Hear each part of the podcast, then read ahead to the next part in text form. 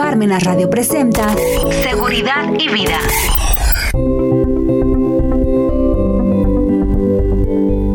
Hola, ¿qué tal? Muy buenas tardes, bienvenidos a esta nueva sesión de su programa Seguridad y Vida. Y hoy el tema que vamos a tocar es algo que yo denominé obligaciones de los trabajadores en materia de seguridad social. Miren, de sí tenemos toda la percepción porque pues así no los en las escuelas, el propio IMSS, que solamente es el patrón quien tiene obligaciones.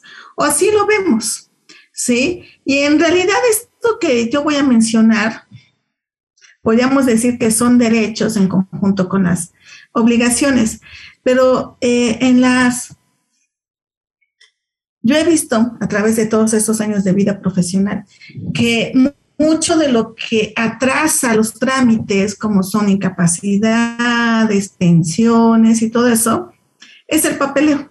¿Sí? El papeleo que tal vez nosotros no tenemos actualizado y que eso va a hacer que pues las cosas se atrasen, ¿sí? Y pues bueno, vamos a ir mencionando uno por uno. Digo, lo van a encontrar como derechos, pero otro lo vamos a enfocar como cuestión de obligaciones.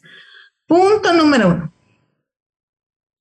Es obligación de nosotros, de cualquier trabajador, darle el número de seguro social a nuestro patrón para que él pueda darnos de alta ante el seguro social. Si nosotros no le damos ese número, pues simplemente el patrón no nos puede dar de alta. Es nuestro derecho que nos dé de alta ante el Seguro Social. Pero si yo no le proporciono los elementos necesarios para que lo pueda hacer, pues simplemente no lo va a poder hacer porque no, él, el patrón, no puede tramitar mi número de seguro social este, por mí, porque es un trámite personal. A diferencia del RFC, que existe el supuesto en que con la existe la ficha trámite en que se pueda tramitar el patrón cuando no tienes RFC, ¿sale? En Seguro Social no. Por eso es necesario que nosotros, ya sea a través del aplicativo del, del IMSS, yo pueda darme de alta, porque ahí se puede dar uno de alta, o en su caso, pues ir directamente a la subdelegación a hacer el trámite. Y ese número es único, ¿de acuerdo? Ya no va a cambiar, ese va a ser para toda la vida, por eso hay que tener bien nuestros datos. Punto número dos. Y ahí viene la otra obligación.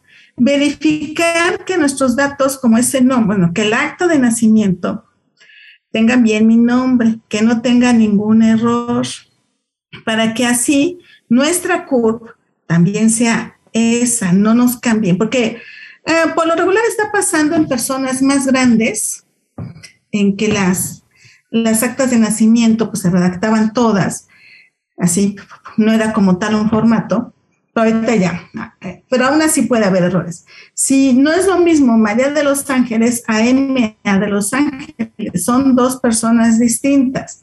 Entonces, es obligación de nosotros mantener estos datos bien, que no haya cambios, porque con un nombre, María de los Ángeles, me van a asignar un número de seguro social y con MA de los Ángeles, pues, a lo mejor tengo otra CURP, en consecuencia otro número de seguro social, pues el patrón va a pagar las cuotas conforme al número de seguro social que yo le dé. Pero si cambia, porque a lo mejor hicimos el trámite para la corrección de, de eso, de ese nombre, y obviamente solicitar la unificación de cuentas, que así se las llama, pues es mi obligación decirle al patrón, porque si no, puede que pague cuotas con el número que desapareció. Y pues a mí me va a afectar porque ya no va a estar en, la, en mis, fondos. Y obviamente él, pues el IMSS le puede cobrar diferencias porque aparentemente no está pagando mis cuotas. Y obviamente, pues eso no. También nosotros tenemos que coadyuvar con eso, acuérdense. ¿Va? Entonces, hay que cuidar todos nuestros datos personales. Punto, vamos dos, ¿verdad? Tres. Cuando un patrón nos da de alta, ¿sí? Eh, va en Realitze, de su empresa, da de alta con el número de seguro social que yo le di, y poner información, salario base, ta, ta, ta. Eh, y ya, ¿no? Y me entrega, manda su movimiento por internet, el IMSS le regresa el movimiento, él va, me lo imprimo, me lo manda por correo y dice, mira, ya te di de alta. Y ya me lo entrega por lo regular para que quede constancia que si te entregué tu alta, pues no las firma, ¿no? Y nosotros así bien felices de la vida, que nos entrega una hojita, nos entrega una hojita, ahí la vemos, ah, está bien bonita. Y ya, ahí está. No, el patrón solamente hace la mitad del trámite y él hasta ahí termina, o sea, no queda más. Pero ¿qué pasa? Nosotros, ya sea igual porque existe por internet o hay que ir a nuestras clínicas en archivo a terminar el trámite. ¿A qué se refiere con terminar el trámite? Que yo voy, en que yo ya me persono para que me abran mi expediente médico, eh, me den mi tarjetita, mi carnet, para que yo pueda inscribir a mis beneficiarios, poner ahí los nombres, que yo pueda, eh, me asignen un consultorio, un médico, un horario, etc. Eso es terminar el trámite. Obviamente los patrones nos tendrían que dar ya, si es presencial, que nos den permiso para hacer ese, ese trámite. ¿Por qué es muy importante? Porque cuando no hacemos esto, y nos pasa algo, ya saben, siempre corremos cuando nos está pasando algo y resulta que llegamos a las clínicas y dicen, no, es que no estás dado de alta. Y es que también el lenguaje que usa la, o la forma de expresarse de alguno de las personas que están ahí atendiendo, pues no es la adecuada. Y ya regresan, es que ¿cómo es posible? Y ya llegan y le reclaman al patrón, oye patrón, ¿cómo es posible que no tengas de alta? Y tú no, pues yo sí te di de alta ¿sí? Que tú no, porque a, veces pueden pasar años, meses y no haces eso. Eh, pues aparentemente no es que estés dado de no te haya dado de alta tu patrón, sino que simplemente no terminaste el trámite, que fue precisamente agarrar, que abrieran tu expediente médico. Se puede por internet, pero yo sí les recomiendo que vayan para efectos de que ustedes les den su, su, bueno, su carnet y les hagan un, chequeo porque los pasan luego, un chequeo normalito, preventivo, de peso, estatura, presión, etc. Y ya. Inscribir a sus beneficiarios en IMSS es muy burocrático, mucho de trámites, ¿sale? Y si nosotros también no colaboramos, pues también todavía se complica mucho más. Entonces hay una frase que dice, ayúdate que yo te ayudaré. Entonces tener todo, todo al, al corriente. ¿De acuerdo? Y ahí vamos a una cuarta obligación, que es mantener actualizados esos beneficiarios. Tal vez cuando yo fui a darme de alta, abrir mi expediente, pues puse, era soltero, soltera y puse a mis papás, lógico. Pero ya después me casé, pues habría que ir otra vez, ¿sabes qué? Ahora es mi esposo, esposa. Después, ya se mantiene actualizado los beneficiarios. Después, una cuestión de a los hijitos, si es que hay. Porque es muy importante esto. Eso, todo eso que estamos platicando no lo hace el patrón por ti. Sí, ya nos toca a nosotros. A efectos de algunas incapaces, porque ¿qué pasa si el trabajador se cae, queda inconsciente, está en coma? ¿Y ahora qué hacemos? No? Entonces, para saber, o muere, muere el trabajador y nunca fue a actualizar, bueno, dejamos, ni siquiera fue darse de alta. Entonces, cuando van y reclaman una cuestión de pensiones, no es que no se pueda o que ya las pierdan, simplemente es mucho más trámite para aclarar. Oye, pueden llegar, oye, vengo a tramitar mi pensión de viudez. Uy, no, es que no, no eres su beneficiario del trabajador. Aquí hay otra persona, por su papá, su mamá. Y tú dices, no inventen, o sea, es, por eso es obligación de nosotros, como en nuestro rol trabajador, es mantener esos datos para que para ellos, si de por sí es muy doloroso la pérdida de una persona, eh, y todavía dejarles problemas de trámites porque no tenemos bien a los beneficiarios, digo, todo tiene solución, habría que ir a más instancias para efectos de que comprobar que yo soy el beneficiario, ¿no? Pero como diría Juan Gabriel, ¿pero qué necesidad tenemos de hacer todo esto o de no hacerlo? ¿Sale? Entonces, siempre mantener actualizados a nuestros beneficiarios, ¿de acuerdo? Para evitarles problemas. Cinco. Em, igual que escribiste a tus beneficiarios, tienes que ir a inscribirte a una FORE. Eso es primordial, ¿sí? lo de la FORE se escoge desde nuestro primer trabajo, ya, así que con IMSS, hay que escogerla, la que sea, no importa, porque ella es la que va a administrar tus recursos para el retiro, ¿de acuerdo? Porque luego pueden andar por aquí, por allá, y luego, oye, ¿tienes Afore? No, no tenemos Afore. Híjoles. Les platico un poco. Cuando no tienes una Afore, porque tú no escogiste, el patrón igual no va a escoger por ti, y tampoco alguien va a escoger por ti, es tuyo. Entonces quedan como abandonados mm, esos y van a andar brincando de afuera en afuera. De conformidad a la ley, a la de la ley de retiro, de la, este, más bien de la CONSAR, pues si no tiene, digamos, esos fondos, no tiene una cuenta designada, pues, ¿qué va a pasar? Se le van a mandar así de rebote, ten, Afore, tú que tienes más rendimiento ahorita, administrala, pero pues, ni les interesa así. Puede estar máximo dos años. Después de estos dos años, pues la van a, la van a mandar a otra y así va a estar brincando. Todo tiene solución, ya saben. Si tú no sabes y nunca escogiste Afore, puedes agarrar ir a cualquier Afore y decir, quiero que tú la administres. Y ella, tú obviamente tienes que llegar papeles, que todo es trámite. Y ya ella hará la investigación y jalar esos recursos, porque se supone que están controlados por número de seguro social.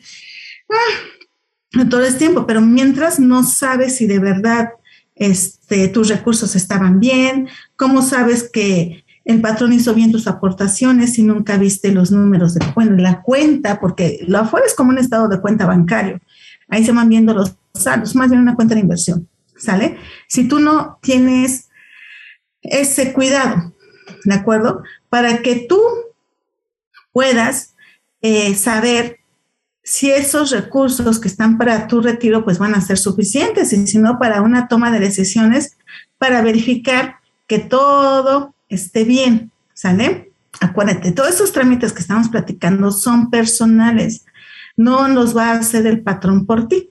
Ok, va. Seis. Pues esto ya no te dice la ley de seguro social, aunque está muy llevada de la mano en materia de seguridad y higiene con la ley de trabajo y las normas y en los reglamentos de seguridad y salud en el trabajo. Y uno de ellos es que son obligaciones de los trabajadores Mm, colaborar en la investigación de riesgos de trabajo. Es, o avisar, o sea, pasó esto, pasó el otro, ¿y qué va a pasar? Pues, oye, sucedió esto, pues se lo tengo que reportar a mi patrón. Oye, es que vi que fue por esto. No es nada más una cuestión de, ya, ya no lo vi, nos hacemos ahí de la vista gorda, no, para nada.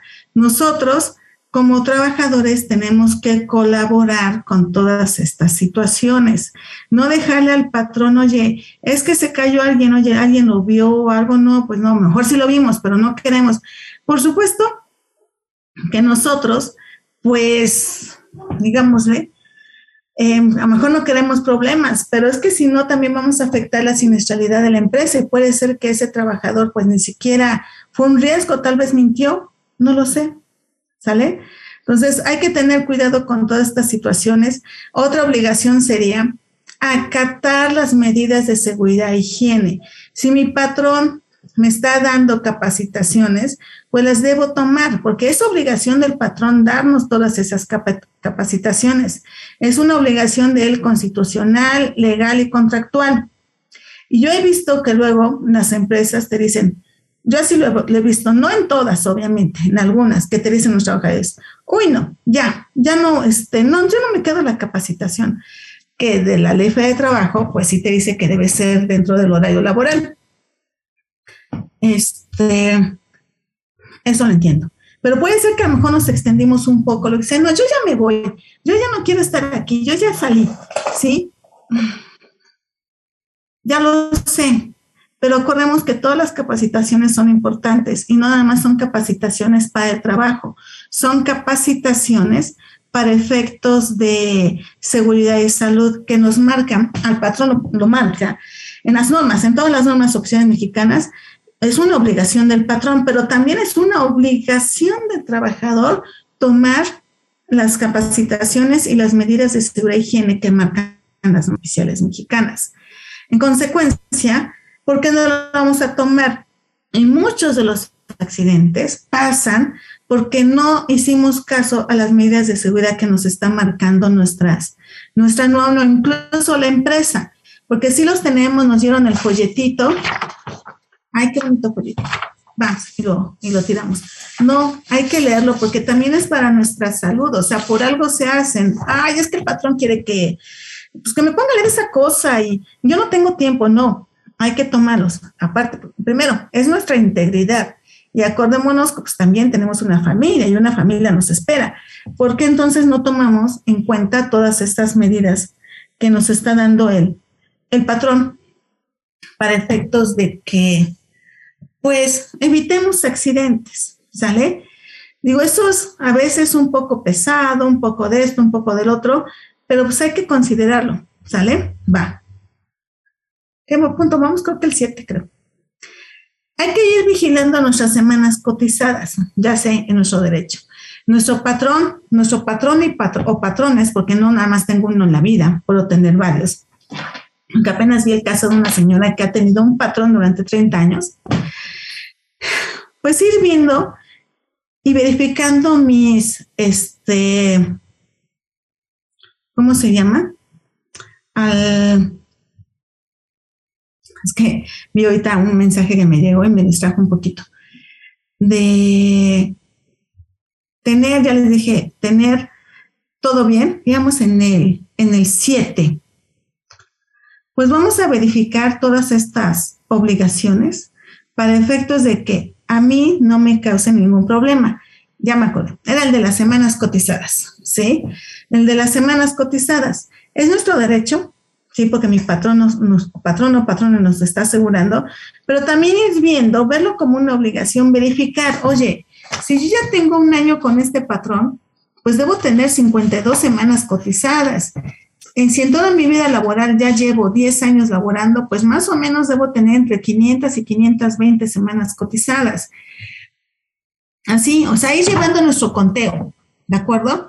Porque luego, ¿qué pasa? Llegan a la vida, a, bueno, a la edad pensionaria y resulta, uy, no, me faltan 200 semanas de este patrón con el que trabajé en el año 90. Oye, o sea, es, digamos, de, yo sé que a veces no sabemos mucho de la computadora, no tenemos tiempo, etc., pero fue en el año 90, o sea, hace 30 años. Y apenas que ya cumpliste 60, como que nos estamos preocupando por el asunto, y ya a los 60 años, andar haciendo este tipo de trámites que son muy largos, ¿sí? La búsqueda de semanas va de seis meses a dos años, dependiendo el caso, puede ser más, porque pues, se tienen que ir a echar un clavado los archivos, el IMSS. Entonces, si tú tienes 30, 40, 50 años, ve viendo que tus patrones te estén dando y ya, si te falta uno, de una vez haces la aclaración.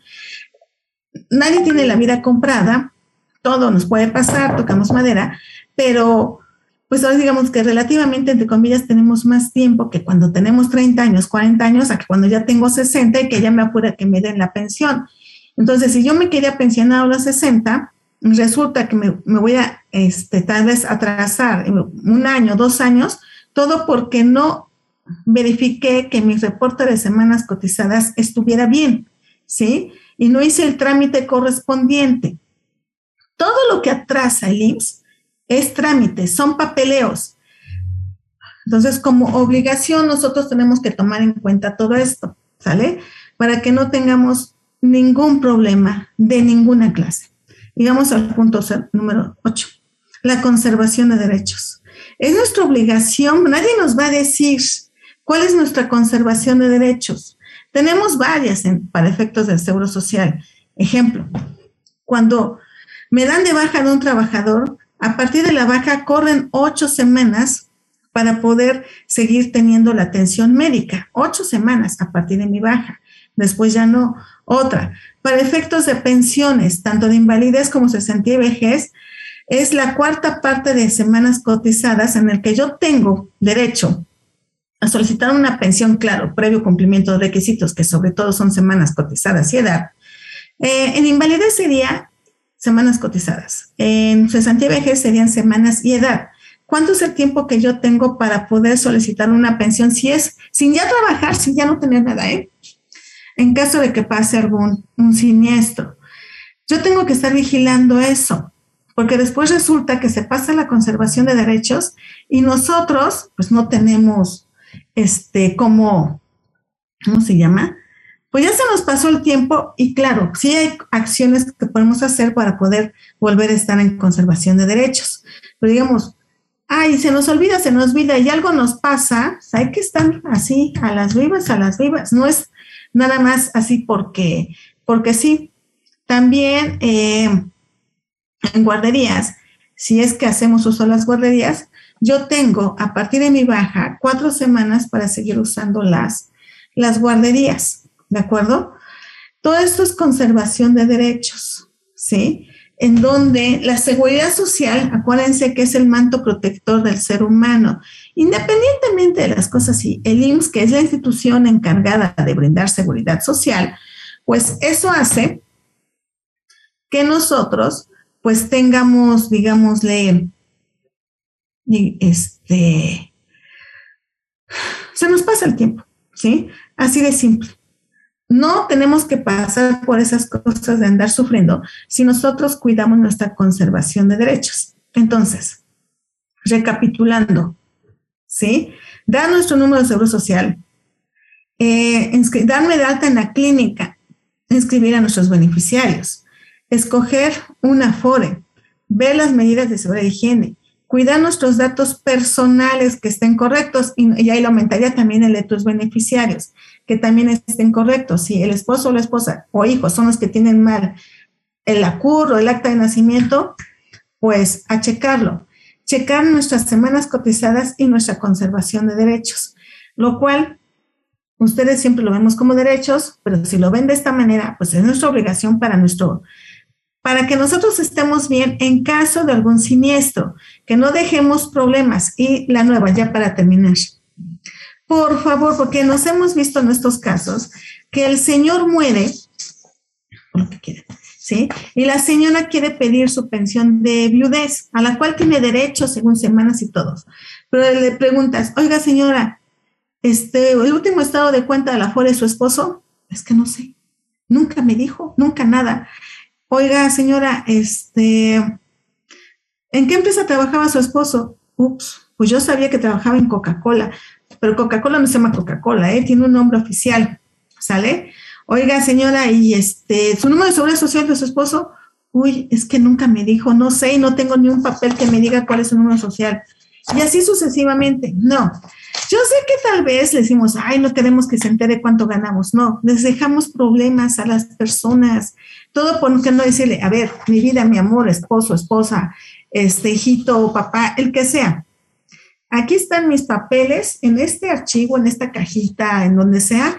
Aquí está mi cuenta la FORE, mi número social, mi historial de semanas cotizadas. Oye, ¿por qué no pediste pensión? ¿Tampoco podía yo? no sabía, no tenía yo, este, no sé, no tenía nada de mi marido, ¿no? Nada. Entonces no sean así, o sea, le dejan problemas a la familia y todo porque tal vez egoístamente así lo hicimos. Oye, mira, guarda los originales, le das una copia, escaneala, mándaselo por correo, como sea, ya hay muchas maneras de almacenar. Pero eso, eso, ese simple hecho de no decirle tu número de seguro social, cuál es tu afuera, todo eso complica mucho las pensiones. ¿Sale? Entonces no lo hagan. Entonces también dénselos. Ok. Pues bueno, con esto terminamos la sesión de hoy y nos vemos la siguiente semana. Que estén muy bien. Bye.